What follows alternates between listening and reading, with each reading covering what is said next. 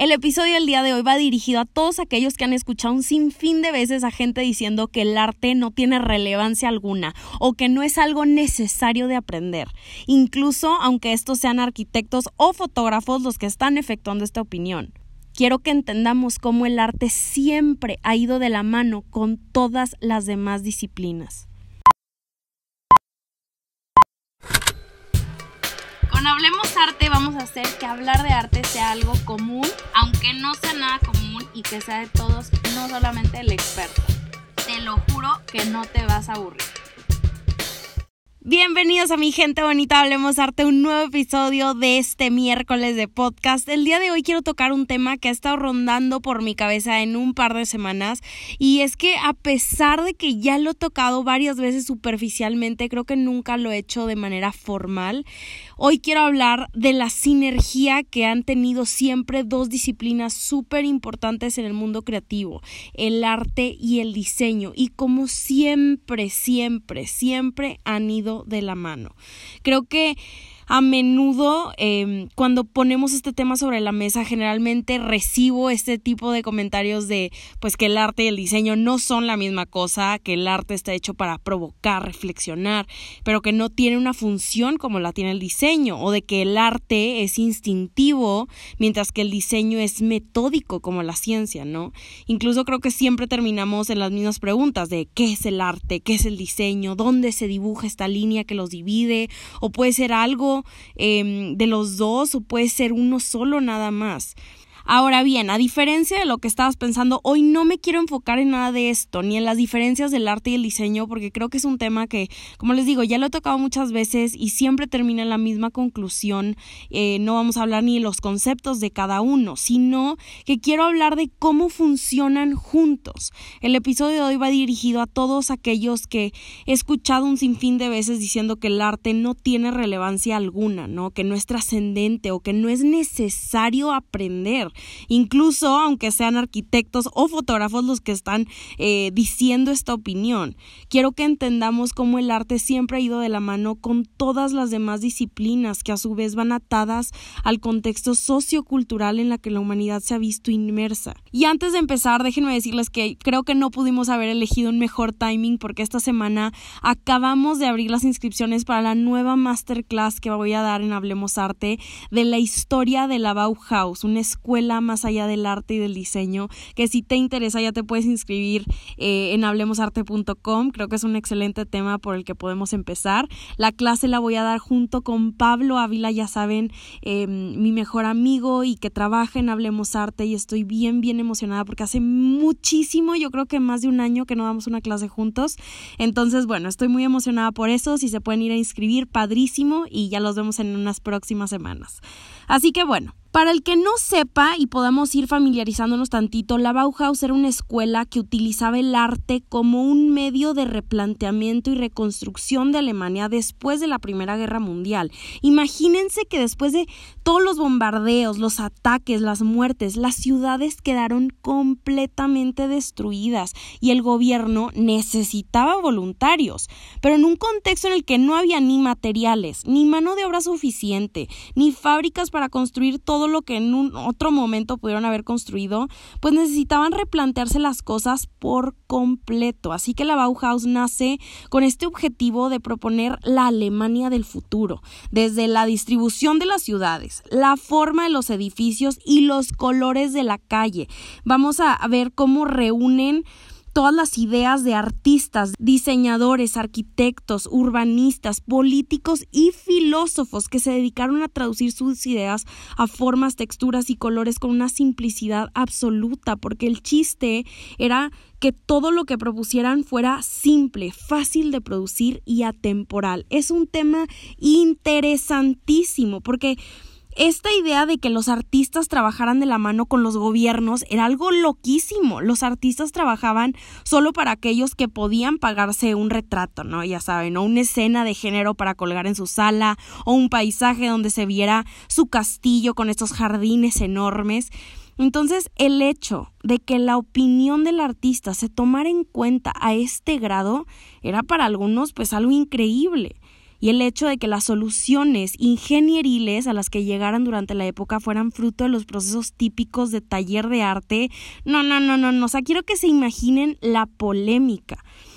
A lo que voy con todo esto y con todo este episodio eh, no es para nada nuevo, eh, de hecho tiene bastante sentido porque quiero que nos remontemos, por ejemplo, a la época del Renacimiento, donde vamos a ver artistas como Miguel Ángel, Da Vinci, Rafael Sanzio, eh, que más que estudiar sus obras una por una, quiero que nos enfoquemos en estudiar sus roles y aportaciones, porque todos estos artistas eran más que solo artistas. Estamos hablando de genios en su época. Quiero decir que su iba más allá de solamente el canvas, ¿no? Da Vinci, por ejemplo, era también filósofo, ingeniero, no podemos quedarnos solamente con la Mona Lisa. Este cuate se dedicó a hacer puentes y acueductos hace 500 años, de encontrar cómo democratizar las ciudades de Italia, tal y como lo decía el discurso político que apoyaba.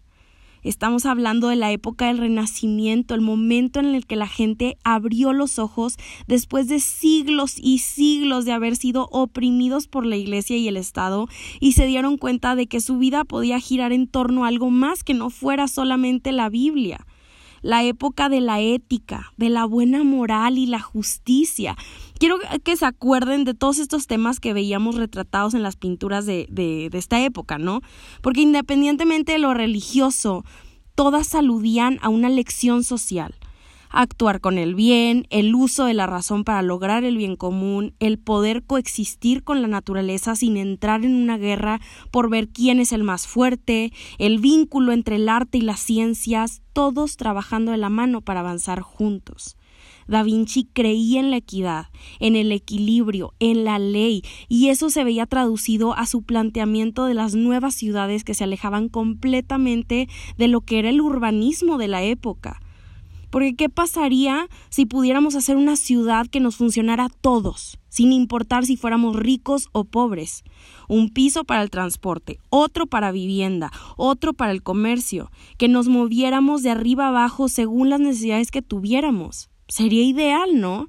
No habría ninguna desigualdad porque todos haríamos lo mismo en los mismos planos. Y exactamente las mismas ideas que tuvieron después fueron Miguel Ángel y Rafael, que se verían permeadas a todas las disciplinas, desde las leyes hasta la escultura. ¿Se fijan cómo todo lleva el mismo hilo, incluso aunque no nos percatemos a primera instancia? Porque ya los vi diciéndome como, ay Roberta, pues te fuiste muy atrás, así eran las cosas antes nada más. Pero sí, pues los griegos también así funcionaron y los romanos, pero estoy segura de que también podemos traer todo esto que les digo a un contexto más actual, incluso después de la Bauhaus. Vámonos a la era del hiperconsumismo en los 50, por ejemplo, en la que nos vimos invadidos por esta necedad de comprar de manera desmedida y de reemplazar las cosas, incluso aunque siguieran funcionando, por esta obsesión que llegó a nuestra cultura por siempre tener lo mejor y lo más nuevo una cultura que se vio reflejada en absolutamente todo. Porque si hablamos de economía, por ejemplo, hay una influencia muy obvia de todo esto con el nacimiento de la tarjeta de crédito y la publicidad masiva, así como los nuevos formatos de venta que a su vez se vieron traducidos al diseño de las ciudades o que nunca, nunca te habías preguntado por qué los centros comerciales, por ejemplo, siempre están cerca eh, de la parte más nueva de las ciudades. Pues porque los gobiernos veían el potencial de estas ideas y decidían crecer toda la zona, hacerla más habitable que la vida del ser humano girara en torno a estos centros comerciales que a su vez estuvieran pensados para ser vestidos por todos estos anuncios espectaculares de productos nuevos en el mercado, la publicidad iría de la mano con la industria del entretenimiento, de la televisión, la radio, que al mismo tiempo serían los principales medios de difusión política y económica del país, haciendo así que para estar informado había que consumir todo ese contenido publicitario y así hacer de todo un solo organismo. Sí me estoy dando a entender, oigan, cómo todas estas cosas van de la mano. Y si nos enfocamos en los 50, ¿no? Incluso el arte en su momento fue sumamente criticado, trataba de lo mismo. Eran temas digeribles con elementos de la cultura popular, vendidos por un costo un poco más accesible, con un objetivo de difusión masiva como lo fue cualquier otra película, vestido, mobiliario del hogar, etc. Se fijan cómo efectivamente el arte y el diseño siempre van de la mano. Creo que hasta aquí es muy normal este, si todavía no estás 100% convencido de todo esto que te estoy diciendo, específicamente porque estamos tratando de temas pues que no nos tocó vivir, al menos a nosotros. Así que la manera más sencilla de que entendamos todo esto es remontándonos al día de hoy. Estamos en un punto de la historia en el que todos estamos comunicados de manera instantánea a través de las redes sociales, en el que estás escuchando este podcast con la facilidad de haber dado tres clics para llegar a él. Estamos en este punto en el que el número de alumnos inscritos a carreras de diseño de interiores, por ejemplo, cada vez es menos, ¿no? Mientras que el de alumnos de diseño web y programación cada vez es más. Un punto en el que salir con una persona está a un clic de distancia y que si te aburre, pues simplemente lo puedes ghostear, ¿no? No lo hagan, oigan, seamos responsables emocionalmente de otras personas, pero bueno. Creo que si los 50 ya eran esta época de hiperconsumismo, hoy estamos viviendo este mismo fenómeno, pero de una manera mucho más fuerte. El consumir se ha hecho demasiado fácil. Lo difícil es permanecer en la pantalla. Y esto se ha vuelto el motor por el que luchan todas las empresas. Y si nuestros hábitos de comportamiento han cambiado tanto, ¿Cómo puede sorprendernos tanto el hecho de que esto se vea traducido a todo lo que nos rodea? Estamos pasando por un punto en el que vivimos una realidad física y una virtual, y ninguna es más que otra. Si la gente decide invertir en una moneda intangible como lo es Bitcoin, si la gente pasa horas jugando videojuegos y haciendo avatars en plataformas digitales para conocer gente, ¿Por qué nos atacamos tanto cuando vemos que un artista vende un archivo JPG como una obra de arte?